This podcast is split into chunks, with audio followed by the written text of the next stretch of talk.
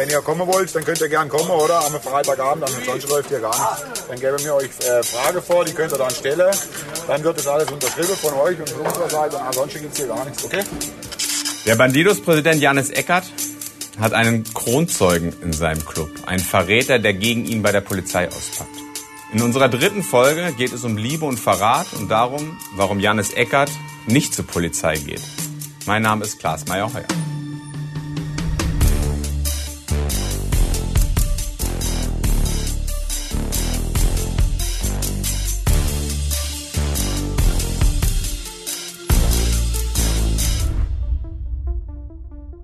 Am 11. Januar 2010 startet der größte Rockerprozess in der Geschichte Ostdeutschlands. Angeklagt sind die Bandidos um Janis Eckert. Es geht um Mord, es geht um kriminelle Vereinigung. Der Staat will es wissen. Wie Janis Eckert den Knast überstanden hat und was seine Pläne, seine tierischen Pläne für die Zukunft sind, darüber sprechen wir heute. Hallo Janis. Hallo. Janis, ich möchte mal mit einer ganz kleinen Geschichte anfangen, aber die erzählt ziemlich viel. Du hattest ein Haus in der Nähe von Weimar und dieses Haus war auf einmal neu gestrichen. Wie ist dazu gekommen? Bei mir im Chapter war einer, im Buch wird er als Pumukel bezeichnet. Er hatte sich uns vorgestellt als Maler. Der hat gesagt, er kommt immer recht günstig an solche Sachen ran, also sprich an Farbe und ähnlichem. Und ich hatte eh vor, das Haus streichen zu lassen. Und dann habe ich ihn gebeten, ob das im Rahmen des möglich wäre, ob das im Rahmen des Möglichen wäre, dass er das übernimmt, den Job. Hat er gesagt, natürlich, klar, gern. Das hat er ja auch gern gemacht, oder? Natürlich wollte er im Club ja auch vorankommen. Ich meine, zu dem Zeitpunkt, glaube ich, war er noch Prospekt, wo er das gemacht hat. Also Prospekt heißt, er war Anwärter, er wollte Vollmitglied genau. werden. Genau. Und dann hat er dein Haus gestrichen. Genau. Er nicht alleine, mit zwei weiteren Leuten, oder? Was haben die dafür bekommen? Wie viel Geld hast du dem bezahlt? Also der hat äh, 500 Euro gekriegt für alles, aber auch äh, für diese Dings hier, für diese Zaunelemente noch dazu, oder?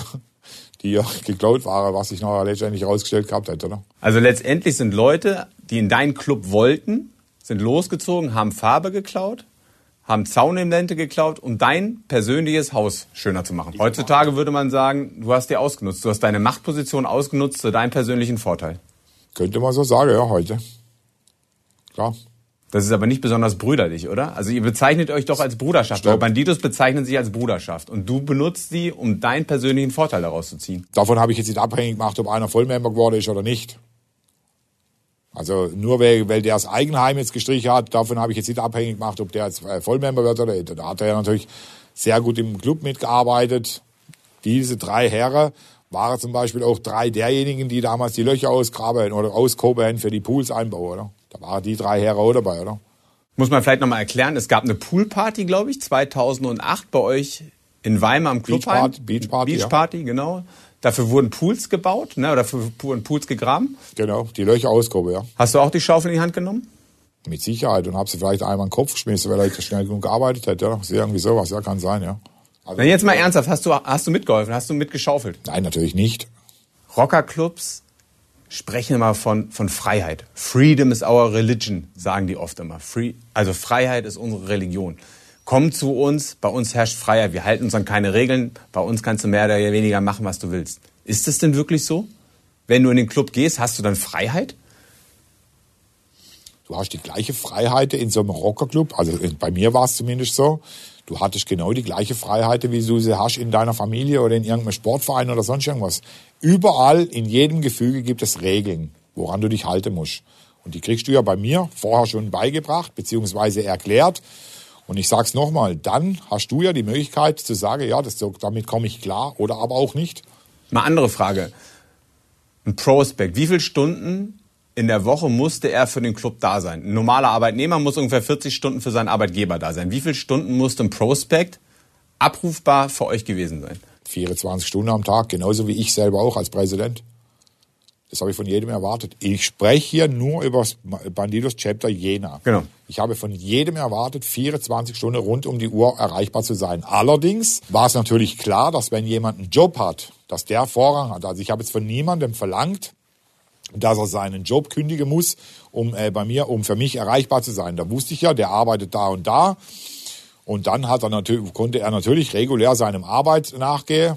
Und dann habe ich schon erwartet, dass er dann erreichbar ist. Wir waren nicht jeden Tag im Clubhaus. Ich war jeden Tag, so gut wie jeden Tag im Clubhaus. Viele, viele andere auch Member. Aber die Prospects waren ja jetzt nicht wirklich jeden Tag im Clubhaus. Mhm. Also wenn die Frage daraufhin abzielt, ob mir die Leute oder ich die Leute nur absolut äh, strengstens kontrolliert habe, beziehungsweise malträtiert äh, über einen Zeitraum von 24 Stunden am Tag und das jeden Tag, so war es nicht.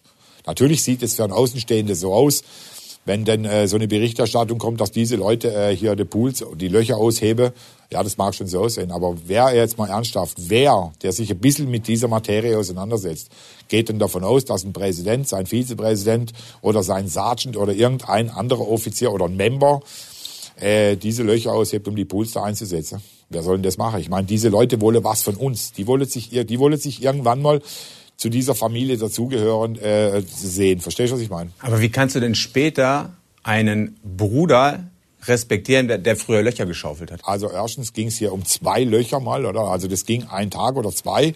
Das war ja nicht so, dass die jetzt jeden Tag irgendwelche Löcher ausgraben musste, oder? So war es ja nicht. Aber das gehört, das, das gehörte nun mal mit dazu. Dass die so, solche Jobs verrichten, oder? Klar. Jeder das, was er kann. Weil sie die Kutte haben wollten, weil sie Bruderschaft haben. Also was, warum, warum unterwirft man sich so einem, so einem System? Warum die das gemacht haben? Ja. Das weiß ich doch, hätte keine Ahnung. Das hätte ich die Leute fragen sollen. Ich hab's gemacht. Ich meine, ich habe die Löcher jetzt nicht ausgrabe.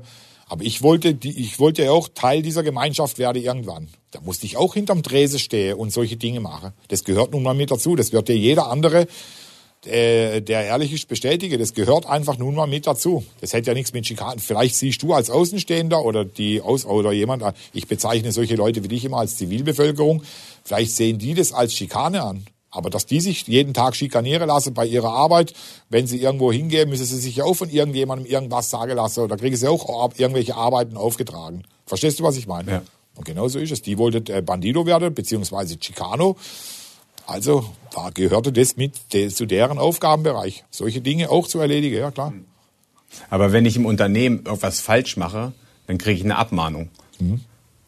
Was war bei euch los, wenn man was falsch gemacht hat? Da gab es eine Abmahnung. Wie sah die aus? Dass ich zum Beispiel hingegangen bin, da kann ich dir jetzt eine Geschichte erzählen. Zum Beispiel, bei mir war der Drogen verboten. Klar, klar, das war verboten. Und bei mir gab es einen so einen Spezialist, der hat sich trotz alledem irgendwann mal irgendwas in eine Zinke reingebaut. Hier Mamas Liebling da, Nemo kam dann sofort angerannt, Chefe, Chefe, der hat das und das gemacht. Nemo war euer Vizepräsident, nur um... Zu dem Zeitpunkt war er Vizepräsident, ja. Genau, erzähl bitte weiter, Entschuldigung.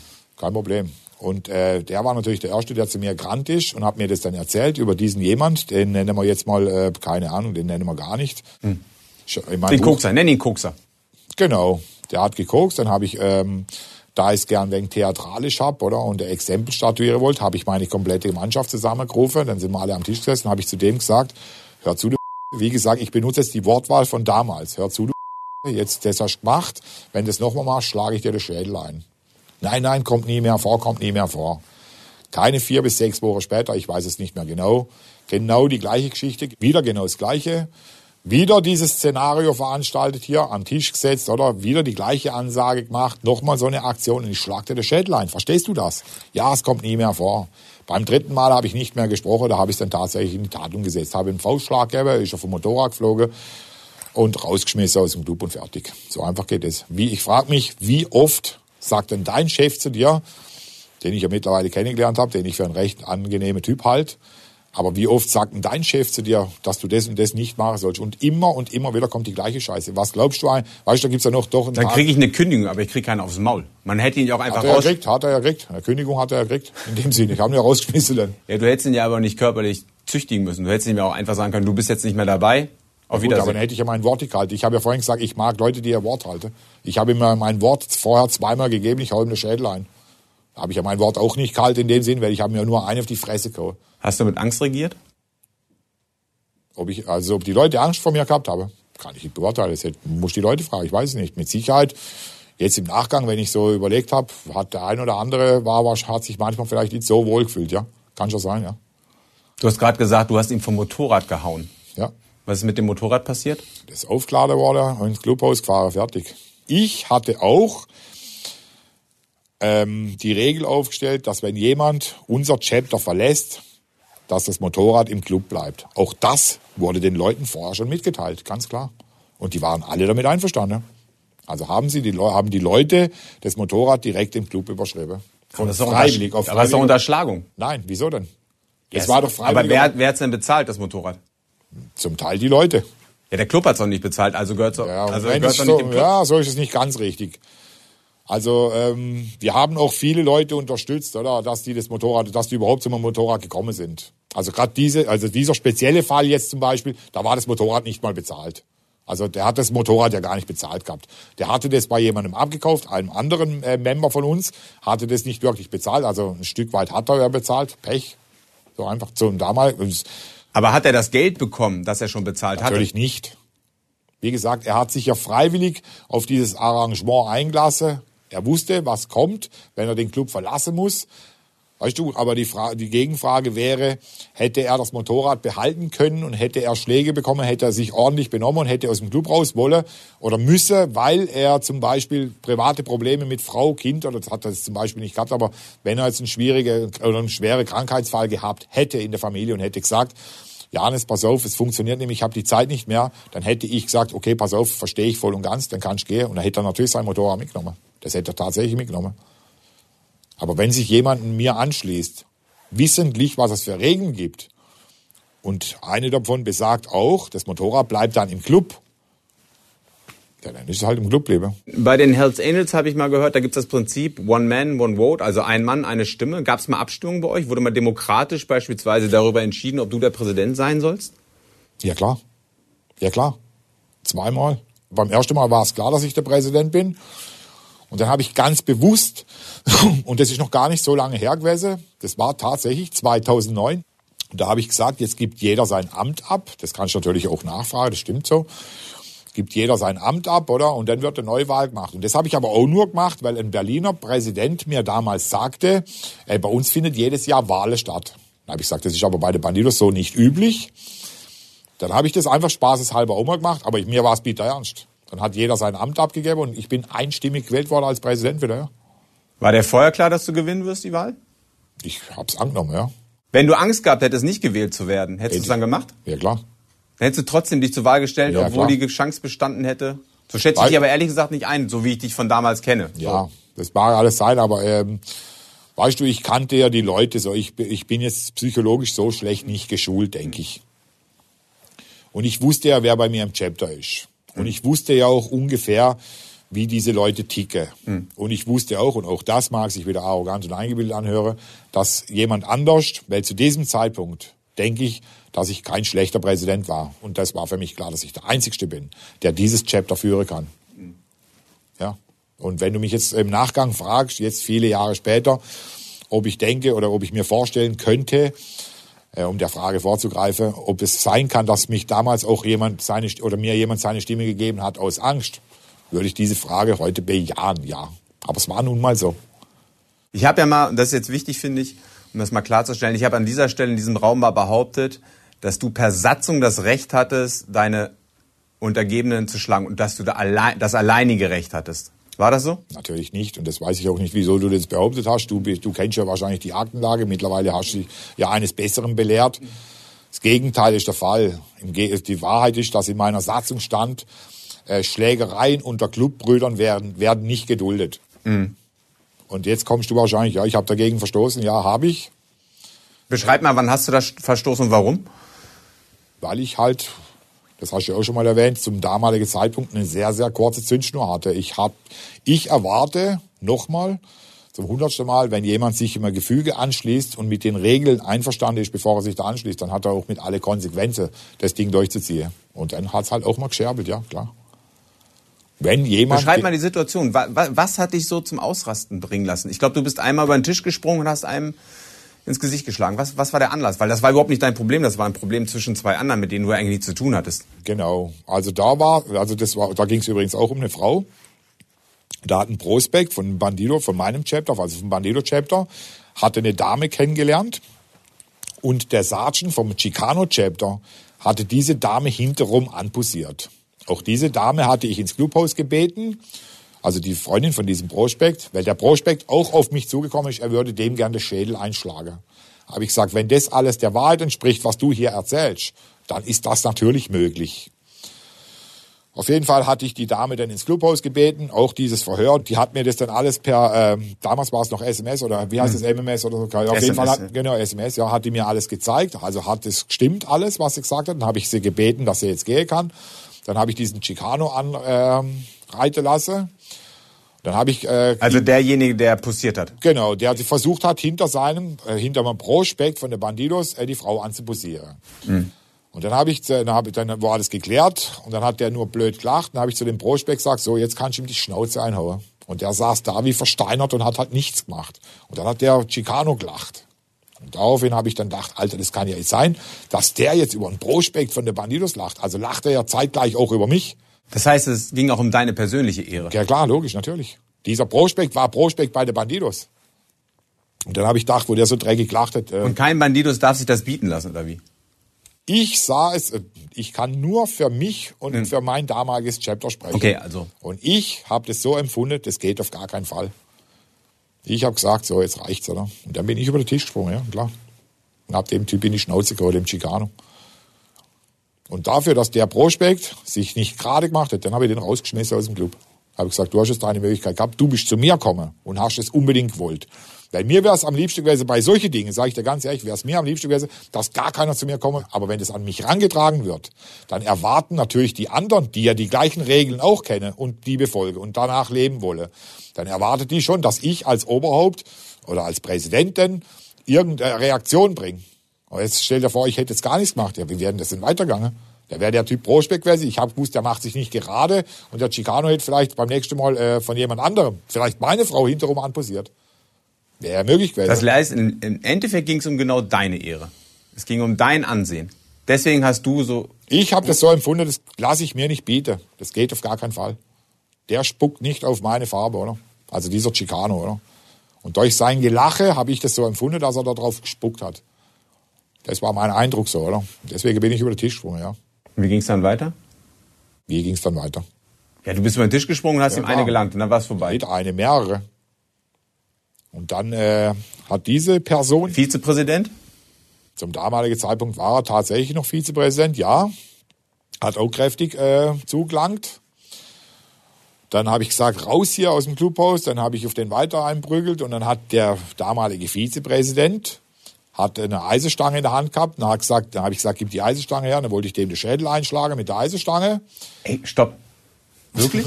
ja klar, ja, nicht dem Vizepräsident, sondern dem dem Chicano, oder? ja, aber der hat schon jetzt massiv auf die Schnauze bekommen. Ja, Warum denn noch eine Eisenstange? keine Ahnung. Wie gesagt, damals war ich anders wie heute. Ich wollte, dass die Leute nie mehr vergessen. Also eigentlich war meine Denkweise so, mich hier keiner, um das mal in meine damalige Wortwahl zu nennen. Ja, ja so war's. Bereust du das? Ganz ehrlich. Nein. Ganz ehrlich, nein. Also sprichst du jetzt von dieser eine Tat hier, oder? Ja, davon. Nein. Ganz ehrlich, nein. Soll ich dich jetzt anlügen und sage ja, oder? Da würde ich ja das nein. Nein. Aber du bist auch nicht stolz drauf. Nein, auf gar keinen Fall. Der Typ war ja eigentlich wirklich okay. Kommen wir mal langsam zum Ende der, oder zu deinem Rockerende. Ich glaube, es ging ja letztendlich damit los, dass irgendwann die Polizei massiv auf den Plan gekommen ist. Also, dass die Polizei angefangen hat, euch in Anführungsstrichen zu bekämpfen, beziehungsweise gemerkt hat, ey, da, da passiert gerade was in Jena, da müssen wir gegen kämpfen. So, ich glaube, angefangen hat es mit dieser Tattoo-Geschichte. Also, es ging letztendlich damit los, dass du einen Tattoo-Laden übernehmen wolltest. Genau. Wie ging es dann weiter? Also ich habe den diesen Herren gesehen im äh, Kaufland, ja genau. Auf jeden Fall habe ich den angesprochen, habe ich gesagt, du, ich hätte Interesse daran, ähm, dir das äh, Etablissement äh, abzukaufen. Dann hat er gesagt, das will er nicht verkaufen, habe ich gesagt, denk doch noch mal drüber nach. Wie sagt man sowas eigentlich? Ich will deinen Laden haben. Ich habe gesagt, du, ich würde gerne ein Tätowierstudio betreiben. Ich kenne da einen guten Mann, oder? Der ist Tätowierer. Hast du da Interesse, dieses Etablissement abzugeben? Dann hat er gesagt, nein, hat er nicht.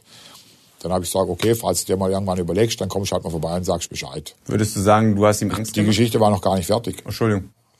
Und dann auf jeden Fall habe ich von dem nichts mehr gehört. Und keine Stunde später kommt ein Taxifahrer, also das war ein guter Freund von unserem Club, kommt und sagt, kann ich mal mit dir sprechen? Ja, und das habe ich gesagt, ja klar. Und dann sagt er, er hätte einen Kollege, das war eben dieser besagte Tätowierer da von dem Tätowierstudio. Und der hat Todesangst. Da habe ich gesagt, wieso denn das? Und sagt ja, weil er hat Angst kriegt da im Laden und so, was weiß ich alles. Und habe ich gesagt, ja gut, dann hol den Typ hierher, dann klären wir das gleich auf, da passiert gar nichts. Dann kam der tatsächlich, habe ich zu ihm gesagt, habe ich ihm nochmal ein Angebot gemacht, habe gesagt, du brauchst dir aber keine Sorge machen, wenn du es willst, brauchst du es, denk einfach drüber nach. Also auf jeden Fall hat er gesagt, er will es verkaufen, habe ich gesagt, denk nach. Dann hat er gesagt, kann er da zwei Wochen drüber nachdenken? Habe ich gesagt, ja klar, logisch, oder? Kann, äh, nee, er hat um eine Woche Bedenkzeit gebeten, habe ich gesagt, kann schon zwei Wochen drüber nachdenken. Habe ich nie mehr was von dem gehört. Und dann auf jeden Fall irgendwann am 17. Januar 2007 äh, ist SEK bei uns reingerannt durch beide Hütte, oder? Oder beziehungsweise beide Eingänge habe der Raffi angeschossen oder und ich wurde verhaftet. Äh, Raffi war dein Sergeant at Arms, ne? Richtig, also dein, genau. einer deiner wichtigsten Offiziere. Genau. Man muss dazu sagen, vorher hat das Auto von diesem Tattoo-Studio-Betreiber gebrannt. Genau, das habe ich doch. Das ist aber nie aufgeklärt worden. Man kann genau. nicht sagen, dass ihr was damit zu tun habt. Ihr seid dafür freigesprochen Richtig, worden. Richtig, genau. Wir sind glasklarer glasklar Freispruch gekriegt, oder? Und da habe ich dann aber Erfahrung, um was es ging. Ich wusste ja gar nicht, um was es ging. Mhm. Dann sind wir alle im Gangläge hier. Die vorgeworfene Tat war Brandstiftung und Schutzgelderpressung oder räuberische Erpressung im besonders schweren Fall. Also war's. Worauf ich hinaus möchte ist, als ihr verhaftet wart, als ihr weggebracht wurde. Ich war der Einzige, der verhaftet wurde. Ja. Aber bei dieser Polizeiaktion haben sie euer Vereinsheim verwandt, ne? Das haben wir alle, alle, alle später mitgekriegt, oder? Wir haben immer damit gerechnet, aber ja, das haben sie gemacht, ja. Das war in der Tat so, ja. Hättest du damit gerechnet? Also ehrlich gesagt waren wir damals noch so blöd und so frech eigentlich auch, oder? Dass wir immer wieder mal sogar über riesige Drogengeschäfte gesprochen, extra, weißt du? Und dann aber auch immer dazu gesagt, also scheiße, der Staatsanwalt hört ja mit und so, weißt Ja, wir hätten irgendwie damit gerechnet, ja, aber halt, ja, blöd halt gewesen? Ja, dass es dann tatsächlich so war, also, dass es, wir haben keinen stichhaltigen Beweis gehabt, dass es so ist. Aber, ja, zum Schluss dann natürlich ja, oder, dass es so war. Also, da sind ja hunderte von Seiten äh, verschriftet worden, was da gesprochen worden ist im Clubhaus. Und da nehme ich mich auch raus. Da habe ich auch viel Scheiße erzählt, klar, logisch. Also viel Scheiße gesprochen oder ja. Warst du zu überheblich? Warst du vielleicht, hat dich die Macht, die du ja hattest als Präsident, hat die dich überheblich gemacht? Hat, hast du sozusagen, warst du zu abgehoben? Abgehoben würde ich es jetzt nicht nennen, aber ich war schon, ich war mir schon sehr, sehr sicher, dass ich da im sicheren Sattel sitze, oder? Also ich hatte mich schon tatsächlich unangreifbar gefühlt, oder? Wie fühlt sich das denn so an? Ich meine, du kommst aus Singen, kommst aus einer Familie, die sagen wir mal schwierig ist. Du hast eine ganz schwierige Kindheit. Und auf einmal bist du ein Rockerpräsidenten, ganz viele Leute hören auf dich, ganz viele Leute schauen zu dir auf und du kannst diese Leute auch steuern. Wie fühlt sich das an, so viel Macht zu haben? Was heißt Macht? Das hat, Natürlich ist das Macht. Wenn Leute das machen, was du willst, ist es doch Macht. Ja, ich habe ja auch zum Teil, also pass auf, es war ja nicht so, dass ich mich jetzt durchgehend bedienen lassen habe. Wenn ich jetzt zum Beispiel hinterm Drese gestanden bin und da waren irgendwelche Chicanos oder Prospects oder irgendwas Artähnliches gestanden oder Supporter, dann habe auch ich die gefragt, wenn ich sowieso was zum Trinken geholt habe, kann ich euch was mitbringen? Wollt ihr auch was trinken? Das habe ich auch gemacht. Also es war Janis, zu mir kommt keiner nach Hause und streicht freiwillig für 500 Euro mein Haus. Da muss ich mehr hinlegen. Dann hast du schlechte Kollegen, oder? ja. Ja, gut, du kommst ja aus einem ganz anderen Leben wie ich jetzt, ja. oder? Das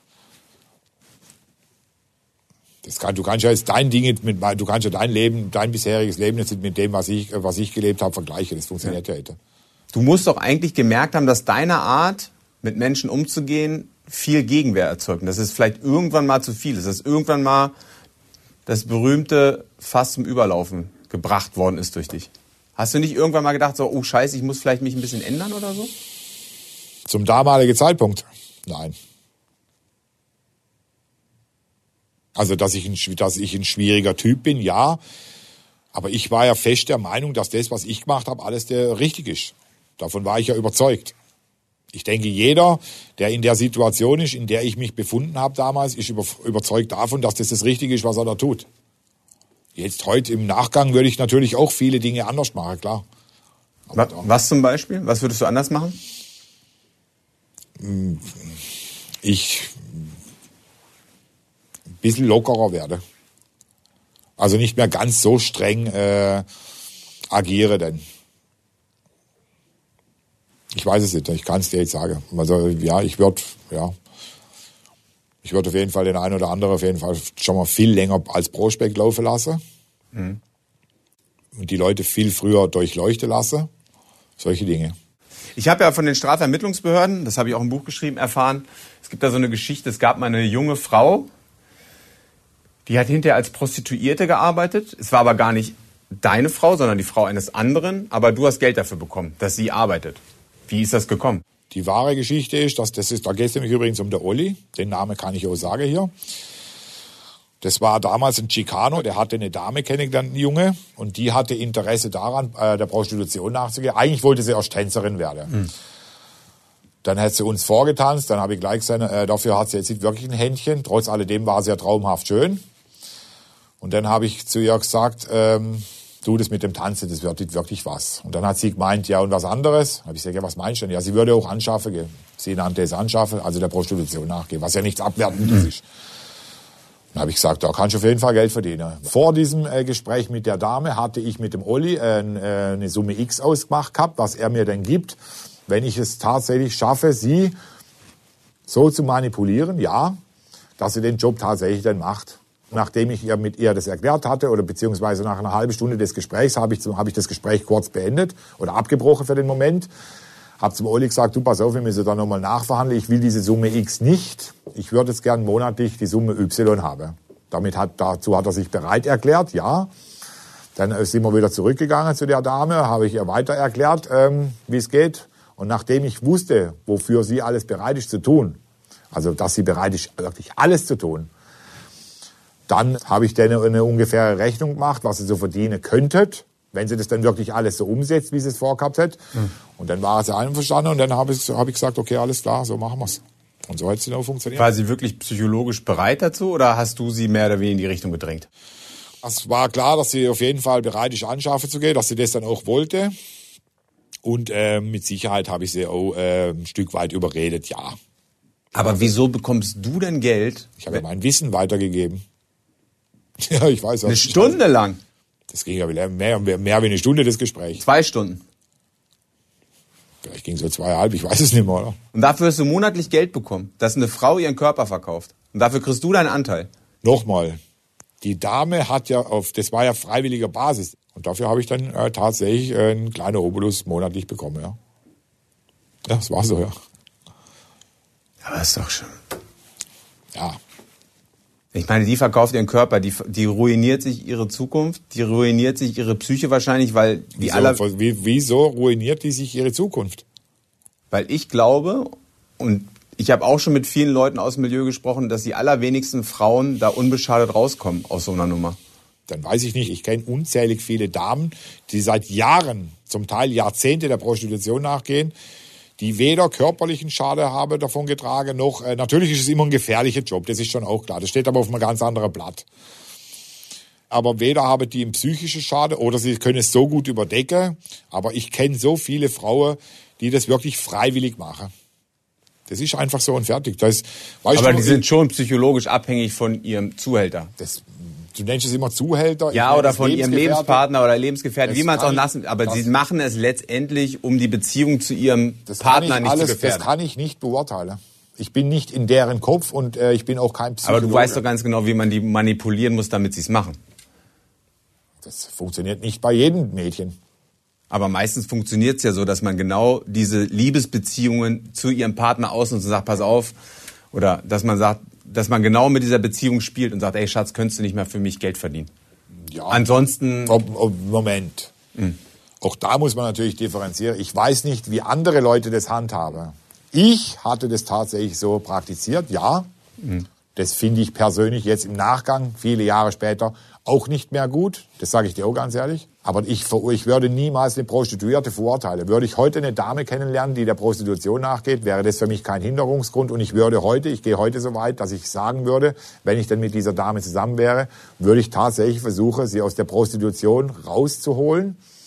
Aber bei mir hat das natürlich auch den Hintergrund, ich hätte gerne ein Kind. Und ich möchte nicht, frag mich aber bitte nicht warum, ich möchte nicht, dass mein Kind in der Schule sitzt, das hatten wir ja auch schon mal irgendwann besprochen, Kinder sind grausam, du deine Mutter, das möchte ich nicht. Und deswegen würde ich das heute nicht mehr so machen, oder? Mhm. Ich hatte eine andere Denkweise damals. Ich würde zum Beispiel, ich habe Frauen geschlagen, dafür schäme ich mich, sage ich dir ganz ehrlich. Ist zum Kotzen, das weiß ich. Das würde heute mir nie mehr passieren. Das würde ich nie mehr machen, das habe ich mir geschworen. Das sind so Dinge, die bereue ich, oder? Mhm. Aber was ich den Leuten hier im Club jetzt angetan habe oder anderen Leuten außerhalb des Clubs, Das bereue ich nicht. Dafür habe ich meine Strafe abgesessen. Ja, ist halt so und fertig. Was soll ich jetzt hier schön quatschen wollen? Das bringt ja eh nichts. Das wäre ja gelogen. 2010 gab es einen großen Prozess. 11. Januar ging es los. Genau, 11. Januar. Weshalb warst du und weshalb waren die anderen angeklagt? Ihr wart zusammen angeklagt. Was war los? Versuchte Mord, versuchte Totschlag, äh, unzählig viele gefährliche Körperverletzungen, ähm, Schutzgelderpressungen, Brandstiftung. Ich persönlich war wegen unzählig oder mehrere Körperverletzungen angeklagt, wegen Schutzgelderpressung, wegen Anstiftung zur Brandstiftung und ähm, Klar, ich kann es dir ehrlich, ich glaube sogar auch noch eine, genau, noch eine Anstiftung zu einer Körperverletzung. Brauchen wir jetzt nicht ins Detail gehen, wir haben schon genug über Gewalt gesprochen. Genau. Jetzt gehen wir mal, jetzt reden wir mal über Verrat. Das ist ein Vizepräsident.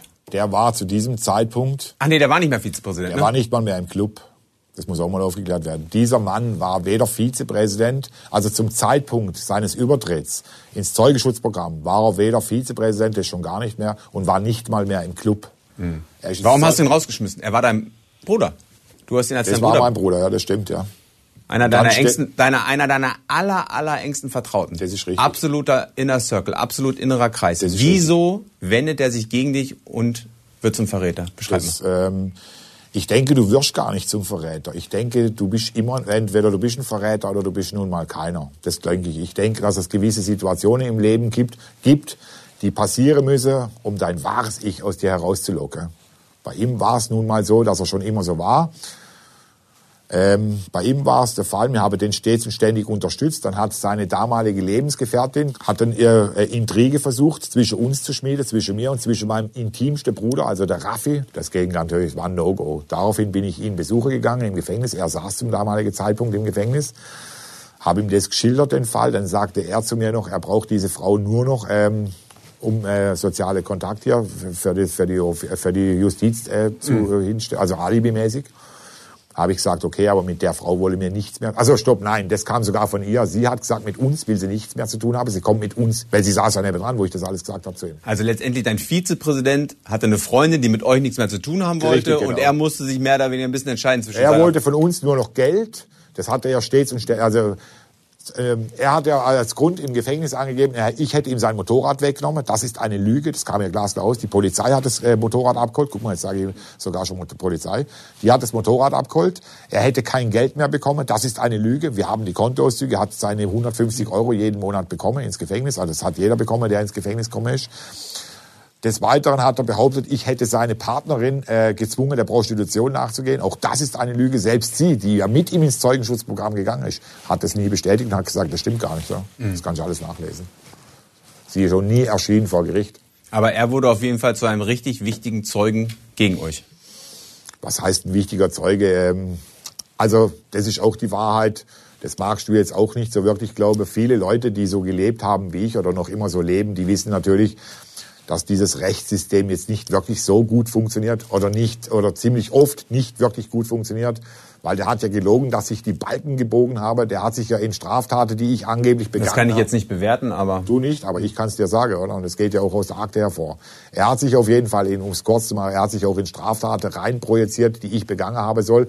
Dass er dabei gewesen war, wo noch rauskam, das war, hat er ja, war ja gar nicht dabei. Selbst die Geschädigten haben gesagt, nee, der war ja gar nicht dabei. Das ist gelogen. Aber es hat dort einfach niemand interessiert. Es ging dort einfach nur darum, ein Exempel an uns zu statuieren. Der Präsident ist der, Schlange, äh, der Kopf der Schlange, der muss weg und spielt auch keine Rolle, was der erzählt. Weißt du, im Oster läuft das noch ein bisschen anders. Janis, du legst immer ganz viel Wert darauf, dass du sagst, ich bin psychologisch gut geschult, ich kenne mich mit Leuten aus, ich kenne mich mit Menschen aus. Hast du dich in ihm getäuscht? Das ist eine schwierige Frage. Ich war natürlich schockiert, dass er natürlich hingeht und so eine Scheiße verzapft. Damit hätte ich jetzt nicht in der, in der Tat nicht gerechnet. Dass, dass er keinen Bock mehr auf mich hat jetzt, oder? Das war mir dann schon bewusst. Aber dass er dann so eine totaler Lügengeschichte erzählt, das hätte ich nicht erwartet. Nein, ehrlich nicht. Du warst damals Präsident der Bandidos in, Jena. Thüringen und Jena. Du wirst sicherlich viel über die Bandidos Nation wissen. Du wirst wahrscheinlich viel über Straftaten wissen. Du hättest ja dein Wissen auch mehr oder weniger nutzen können, um andere Leute anzuscheißen und deine Strafe zu mildern. Hast du mal mit dem Gedanken gespielt? Also äh, nee, natürlich nicht. Äh, ich, ich weiß auch keine, ich, ich weiß auch keine Straftaten von irgendwelchen. Da bin ich jetzt davon ausgegangen. Aber So, nein, die kommen ja nicht zu mir und wenn sie dann Straftat, ich weiß natürlich, dass es äh, viele Behörden gibt, die irgendwelchen anderen Bandidos irgendwelche Straftaten ähm, unterstelle, ja, das weiß ich, ja, aber äh, mehr weiß ich auch nicht. Also zu mir kommen da jetzt keine Bandidos gerade und sagen, äh, Janis, äh, äh, ja, und das und das habe ich gemacht. Und wenn das jemand gemacht hätte, hätte es mich nicht interessiert. Also ich höre da gar nicht zu, wenn das dann so gewesen wäre, aber ne, weiß ich Wenn nicht. du jetzt von Straftaten gewusst hättest, hättest du mal überlegt, das zu nutzen und bei den Behörden auszusagen, um deine eigene Strafe zu mildern? Nein, natürlich nicht. Dann hätte ich ja gegen meine eigenen Regeln, die ich mir schon als Kind oder als junger junger Junge äh, selber äh, vorgegeben habe. Also also ich habe für mich ja selber Regeln aufgestellt, als schon als Junge. Das hat mit dem Club ja nichts zu tun. Beschreib mal bitte. Das hatten wir in einer anderen Folge, aber jetzt erzähl noch mal, welche Regeln sind das? Ja, zum Beispiel äh, deine Freunde nicht äh, zu verraten oder überhaupt niemanden zu verraten und deine Leute nicht zu belüge oder betrüge oder beklaue. Das sind ganz einfache Regeln. Ich denke, die kann man sehr, sehr gut einhalten, wenn man denn so leben will. Und dann kommt natürlich sowas auch nicht für mich in Frage. Also du hast für dich als Kind schon entschieden, du ja, regelst ich deine Sache? jung, ja. Ich, ich regel meine Sache für mich selber, ja. Ohne Polizei? Genau, ja. Ich bin ja keine ermittelnde Behörde. Warum sollte ich dann jetzt hingehen, wenn mir denn irgendjemand, äh, zum Beispiel im Gefängnis, das passt jetzt gerade sehr gut. Im Knast kamen viele Leute und haben dann ganz wilde Geschichte erzählt, also von Straftaten, die sie begangen haben. Dann habe ich immer sofort gesagt, aber da waren mehrere Leute mhm. im Freizeitraum zum Beispiel, wenn man dann irgendwann mal Aufschluss gehabt habe nach ein paar Jahren, da habe ich immer gesagt, ey, Moment, stopp, ganz, ich will die Scheiße gar nicht hören, weil, und dann habe ich denen erklärt, hier drinnen sitzen viele Gefangene, die wollen alle raus hier irgendwann und ich möchte nicht in deinen Kopf kommen, dass du irgendwann denkst, ey, der Janis war ja auch dabei, wo ich das erzählt habe, vielleicht hat der mich ja angeschissen, verstehst du? Deswegen wollte ich das nie hören. Mhm. Kannst du dir eine Situation vorstellen, in der du zur Polizei gehen würdest? Eigentlich nein. Wenn du massiv mit dem Leben bedroht wirst und du weißt, du kommst nur noch mit der Polizei da raus? Nein, aber wieso sollte mich dann jemand mit dem Leben bedrohen? Weiß ich nicht. Nein. Aber selbst wenn das so denn so wäre, würde ich versuchen, auch das selber zu klären. Irgendwie. Aber du hast du vor, mich mit dem Leben zu bedrohen, oder? Nein. Aber ich sage jetzt mal ganz schlicht, in unserer Gesellschaft haben wir doch das Gewaltmonopol an den Staat abgegeben. Wir regeln doch, wir, dafür ist die Polizei doch da. Warum hast du für dich entschieden, ich mache das anders? Ich habe ja nicht vor, jemandem Gewalt anzutun. Nein, aber warum hast du schon als Kind entschieden, du regelst es anders? Weil ich, das habe ich ja immer, äh, schon mal erklärt, weil ich ja als Kind schon selber auf die Schnauze gekriegt habe von Polizei. Da wusste ich ja, das läuft ja auch nicht so korrekt ab, oder? Also ich, ich will das einfach nicht. Ich will abends in den Spiegel schauen können und sage, ganz egal, was auch immer passiert ist, du warst wenigstens ehrlich und hast so gelebt, wie du dir es in frühester Kindheit schon äh, selber vorgegeben hast. Ich könnte so gar nicht mehr in den Spiegel gucken, sage ich dir ganz ehrlich. Ich weiß nicht, ob solche Leute sich noch in den Spiegel schauen können. Ich denke nein. Hm. Was mich eigentlich anekelt, wenn ich das mal noch da sagen darf, mich, weißt du, ich habe kein Problem damit, wenn jemand Polizist wird. Oder vor solchen Leuten, wenn du jetzt zum Beispiel zur Polizei gehst, ist das für mich absolut legitim. Wenn jemand sich in frühester Kindheit dazu entscheidet, Gangster zu werden, dann soll er das doch bitte schön durchziehen und zwar bis zu seinem Lebensende und zwar mit allen Konsequenzen. Wenn wir zwei zusammen groß geworden wären und du hättest dich für den Weg entschieden, den du da eher gehst, oder jetzt, viele Leute sind ja zur Polizei. Ich kenne ja auch Leute, die sind zur Polizei gegangen. Die haben sich aber nie korrumpieren lassen, beziehungsweise waren bestechlich oder haben irgendwelche Scheiße gebaut innerhalb der Polizeibehörden oder ihre Macht äh, sinnlos ausnutzt. Wenn solche Leute, äh, vor so jemandem habe ich doch mehr Respekt wie vor jemandem, der sich für den gleichen Weg entscheidet, den ich die ganze Zeit gegangen bin und dann auf einmal äh, so eine Aktion macht oder hier am Tisch sitzt oder du weißt ja, ich möchte die Leute jetzt namentlich benennen aber du verstehst, was ich meine, oder? Das, vor sowas habe ich dann keinen Respekt mehr, oder? Immer an vorderster Front die größte Fresse gegen Polizeibeamte treten, bespucke und ähnliches, oder? Und dann auf einmal fällt denen ein, wenn sie dann äh, auf einmal ein paar Kalender, also sprich mehrere Haftjahre abzusitzen haben, dann fällt denen auf einmal die Geschichte ein, die Geschichte, die Geschichte. Ich glaube diese Geschichten so zum Beispiel nicht von jedem. Aber ich bin ja auch kein Richter, ich muss ja darüber nicht urteilen. Mhm. Und sowas ärgert mich dann und kotzt mich richtig an. Vor mhm. sowas habe ich keinen Respekt. Und ich glaube auch nicht, dass irgendjemand anders vor solchen Leuten Respekt hat. Mhm. Das ist meine, also niemand, der aus meiner Welt kommt, hat, kann sowas respektieren. Auf gar, und wenn sie ehrlich sind, haben sie da selber keinen Respekt. Ich weiß, ich denke, die lüge sich selber an. Wenn sie dann irgendwo sitze und sage, ah, ich habe das absolut Richtige jetzt hier mhm. gemacht, das glaube ich denen nicht. Das kaufe ich denen nicht ab. Das ist der letzte Ausweg, den sie haben, oder? Mhm. Die andere Möglichkeit habe ich ja nicht. Ne? Deine ehemaligen Brüder von den Bandidos mhm. Jena haben dir Bad Standing gegeben. Die haben die aus dem Club rausgeschmissen. Die haben nein, nein, du bist, nein, nein, du hast den Club auf, Entschuldigung, du hast den Club aufgelöst. Genau. Ne, um mit die, den Leuten zusammen. Mit ja. den Leuten zusammen. Die haben sich später wieder gegründet, genau. haben dich aus dem Club rausgeschmissen. Genau. Die haben, nein, nein, die haben, nein, nein, nein, die nein, haben dir Bad Standing gegeben. Du warst ja gar nicht drin. Ich hat keiner aus dem Club rausgeworfen. Ja. Ich sag's nochmal, du hast dich da geirrt. Ich wurde ja. einmal aus dem Club geworfen von dem Pumuckl. Ja, aber warum hast du jetzt das dritte Mal Bad Standing bekommen? Einfach nochmal zur Erklärung. Bad Standing bedeutet, kein anderer Bandido darf mehr mit dir Kontakt haben und theoretisch muss man dir auch direkt auf die Schnauze hauen, wenn man nicht sieht, oder? Sagt wer? Habe ich mal so gehört von. Ja, siehst du, du hörst Sache, äh, du, das weiß ich nicht. Und äh, ganz, wenn ich ganz ehrlich sein soll, hier hat mir keiner persönlich ein Bad Standing ausgesprochen. Also dass ich hat, ich nach wie vor, ich habe ja Kontakt zu einem Bandido in Sizilien. Ja. Also. Ähm, Aber du hast Bad Standing bekommen von deinen ehemaligen Brüdern. Äh, ich, ich habe ich nie gehört. Ich habe gehört, dass ich das hätte. Aber ja. es hat nie jemand an mich persönlich, ist nie jemand, der an mich rangetreten und hat gesagt, du hast jetzt Bad Standing. Ja. Aber warum haben deine ehemaligen Brüder mit dir gebrochen? Nicht nur er, der Kronzeuge, sondern auch deine ehemaligen Brüder. Dazu möchte ich nichts sagen. Nee? Nein. Dazu Hast du dir was vorzuwerfen? Nein. Nee. Nein, ganz ehrlich, nein. Was okay. das angeht, nein. Okay. Die Antwort muss nein lauten. Alles andere wäre gelogen. Mehr möchte ich dazu nicht sagen. Du hast sechseinhalb Jahre Gefängnisstrafe bekommen? Ja. Nein, ich habe sieben Jahre, neun Monate. Ich habe zwei Urteile. Der Strafzusammenzug war sechseinhalb Jahre und die habe ich bis zum letzten Tag abgesessen, ja. Du hast viel Zeit gehabt, im Knast nachzudenken? Das stimmt, ja. Reue? Reue in Bezug auf. Äh, Zum Beispiel hast du irgendwas, wenn du jetzt mal so bilanzierst, was tut dir leid? Das, was ich vorhin schon erwähnte, hier, dass, wie ich mit den Frauen umgegangen bin zum Beispiel, das ist, tut mir unsagbar leid, ganz ehrlich. Ich habe die wirklich äh, behandelt wie eine Ware, wie Dreck. Was tut mir noch leid? Ich denke, mir fällt jetzt im Moment nichts ein. Ich würde lügen, wenn ich sage würde, mir tun irgendwelche Gewaltexzesse gegen andere Menschen leid. Mhm. Nein. Mhm. Ich denke nicht, dass da viele dabei waren, die es nicht verdient, in meiner damaligen Sichtweise, die es nicht verdient hätten. Mhm. Mir tut natürlich auch leid, dass ich hier Leuten vertraut habe, das äh, hätte ich nicht machen sollen. Das würde mir heute so nicht mehr passieren in der Form. Mhm. Aber gut, ich bin zu weit draußen aus der Szene. Ich kann da, weiß ich nicht. Also mir tut das, was da passiert ist, nicht leid. Das, was mhm. mit den Frauen passiert ist, tut mir natürlich leid, klar. Würdest du gerne mal wieder eine Kutte tragen? Würdest du gerne mal wieder Teil der Szene sein? Das wurde, würde ich oft gefragt und da gibt's ähm, die Frage kann ich dir auch nicht wirklich so genau beantworten. Also manchmal fehlt es mir natürlich sehr, ganz ehrlich, ja, weil ich kenne, also ich weiß dass richtig geile Leute dabei sind, oder richtig mhm. gute Leute. Ich habe ja wirklich richtig gute Leute kennengelernt. Manchmal fehlen mir diese Partys, ja.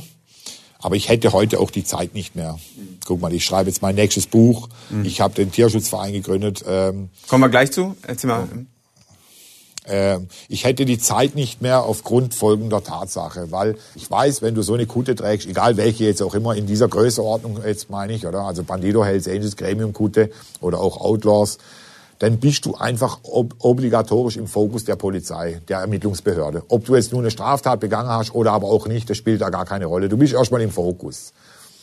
Dann kommt bei mir gravierend hinzu, ich wäre wahrscheinlich noch mehr im Fokus, weil ich nun mal diesen Namen Janis habe. Mhm. Und ich hätte nicht mehr die Zeit, heute ähm, mich ständig äh, irgendwelche Polizeikontrolle zu unterziehen. Das, wenn das funktioniert, was ich vorhabe äh, mit für die Zukunft, dann habe ich ja die Zeit auch nicht mehr, weil das beansprucht natürlich sehr, sehr viel Zeit, sowas zu so ein Leben zu leben.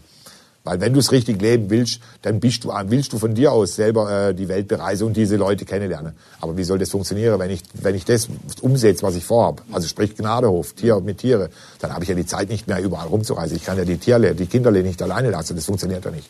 Beschreib mal deine tierischen Pläne. Du hast gerade von einem Gnadenhof gesprochen. Was willst du machen? Ein, äh, also pass auf, ich habe jetzt einen Tierschutzverein gegründet. Der ist eigentlich durch, ja. Und wenn denn die Was heißt durch? Das könnte man denken, der ist kaputt. Oder nein, nein, nein. Der Tierschutzverein, der besteht. Jetzt warte ich nur noch auf die Bescheinigung der äh, Gemeinnützigkeit vom Finanzamt. Wenn, de, wenn, denn, wenn ich denn die habe, dann gehe ich damit auf eine Sparkasse, wird es bei mir wohl werden, ja. Mhm. Eröffne da ein Konto und dann können die Leute, mich frage der auf meinem YouTube-Channel oder auch über Instagram viele Leute, wo sie, sie wollen Geld spenden, das kann ich aber nicht annehmen, weil es nicht, wo was so ist, kann ich nichts damit anfangen jetzt. Die solle das dann auf dieses Konto bitte spenden. Und dann ist mein Ziel, einen Gnadehof zu errichten für alle behinderten beziehungsweise nicht mehr geliebten, gequälte und einfach ausgesetzte Tiere oder entsorgt wie Müll. Mhm. Und die würde ich gern bei mir aufnehmen. Und es, wenn ich das hier sagen darf, da wurde ich auch schon oft gefragt, es geht nicht um einen Hundehof, es geht um Tiere allgemein, also sprich auch Pferde, Kühe, alles. Und da bin ich sogar so weit, da gehe ich sogar so ja. weit, dass ich dann vorhabe, diese ganzen Motorradclubs, also sprich diese großen Motorradclubs, die ja immer wieder Gefahr laufen, dass deren Hunde angeschossen werden oder erschossen werden, die will ich dann kontaktieren, tatsächlich, aber auch jedes umliegende Polizeirevier, also ich spreche jetzt von meiner Region, in der ich dann lebe, und bitte diese Leute dann, also diese ähm, Clubleute, darum der Polizei dann doch mitzuteilen, passt auf, bitte, der Janis würde diesen Hund, dann geht es wahrscheinlich meistens um Hunde, der würde den bei sich aufnehmen, bevor er den jetzt erschießt. Und bitte auch die Polizei, mich zu kontaktieren, wenn sie denn einen SEK-Einsatz, was ja mit Sicherheit weiterhin laufen würde, irgendwann, dass sie die Hunde nicht erschießen, sondern mich kontaktiere und sage, hier, hol den Hund dort ab oder bei dem und dem. Mich, mir spielt die Kutte keinen Problem. Also mir ist es scheißegal, was vom Rücken steht. Mir geht es nur um das Wohl des Tieres oder dass der eben nicht erschossen Das müssen wir nochmal erklären. Das hat man in einer früheren Folge. Warum hast du so eine ausgeprägte Tierliebe? Warum das empfindest du so tiefe, tiefe Gefühle für Tiere, die du für Menschen gar nicht empfindest? weil das die Ärmsten sind, die ärmsten Geschöpfe Gottes sind, die sich selber verbal nicht äh, wehren können, beziehungsweise mitteilen können, mhm. die dir aber so viel Liebe geben. Also ich weiß nicht, ob du einen Hund schon mal jemals bei dir zu Hause gehabt hast oder ein eigenes Haustier gehabt hast. Ich hatte das und ich habe so ein Gefühl noch nie erlebt. Nie verraten wurde, einfach loyal. Der Hund ist übrigens das einzige Lebewesen auf der ganzen Welt, ich weiß nicht, ob du das wusstest, der dich immer mehr lieben wird wie sich selbst. Jedes Lebewesen ist sich selbst immer am nächsten. Bei Hunden ist das anders, oder? Hast du bei Hunden was gefunden, was du bei Menschen nie gefunden hast? Ich habe natürlich auch Menschen kennengelernt, die ich wirklich nicht missen möchte, die ich sage, die liebe ich ja wirklich, für die ich auch bereit wäre, alles zu tun, oder? Aber es sind halt mit den Jahren immer, immer weniger geworden. Es sind wirklich nur noch ganz, ganz wenige. Es ist halt so und fertig. Allerletzte Frage. Bist du resozialisiert? Muss man noch Angst vor dir haben? Nee. Vor mir musste man auch damals keine Angst haben. Ganz ehrlich, nein. Ja, das würde ich jetzt mal äh, bezweifeln. Wer mir heute mit Respekt entgegenkommt, dem begegne ich mit Respekt. Ich will in Frieden leben, das sage ich hier ganz klar. Wenn jemand ein Problem mit mir hat, kann er gern bei mir vorbeikommen. Ich bin jederzeit bereit für ein sozialpädagogisches Gespräch, egal wie auch immer das aussieht. Ja, jetzt, jetzt ziehst du das ins Lächerliche, nein, dass du resozialisiert nein, vom, bist. Nein, nein. Sei es, ich denke, ich denke tatsächlich ja. Aber nicht, äh, das ist nicht dem Staat zu verdanken, sondern ich denke, dass ich mich selber durch viele, viele stundenlange Gedankengänge, die ich mir selber gemacht habe, gesagt habe, äh, ich will das nicht mehr. Ich will, wie gesagt, ich habe ein Ziel und das bedeutet natürlich Verantwortung. Da kannst du nicht mehr so agieren und ich will das auch nicht mehr, ehrlich gesagt, oder? Mhm. Ich will in Frieden leben, ich will meine Ruhe haben. Das ist das, was ich will, ja, ganz ehrlich. Alles klar. Danke. Da du ja nicht vorhast, mir irgendwelche Gewaltexzesse anzutun, warum sollte das verrutschen? Weil du so bist, wie du bist? Weil du eine kurze Zündschnur immer noch hast? Weil du gar nicht vielleicht rauskommst aus dieser Nummer? Vielleicht ist es so, ja. Aber bisher hatte noch keiner vor, mit mir irgendwelche Probleme zu haben. Und ich hoffe, das bleibt weiterhin so. Ich hoffe, jeder respektiert meine Ziele, die ich im Kopf habe, oder? und lässt mich in Ruhe mein Leben leben. Ich lasse die Leute auch leben, wie sie leben wollen. Und dann ist doch alles gut. Alles klar. Danke. Ich bedanke mich bei dir.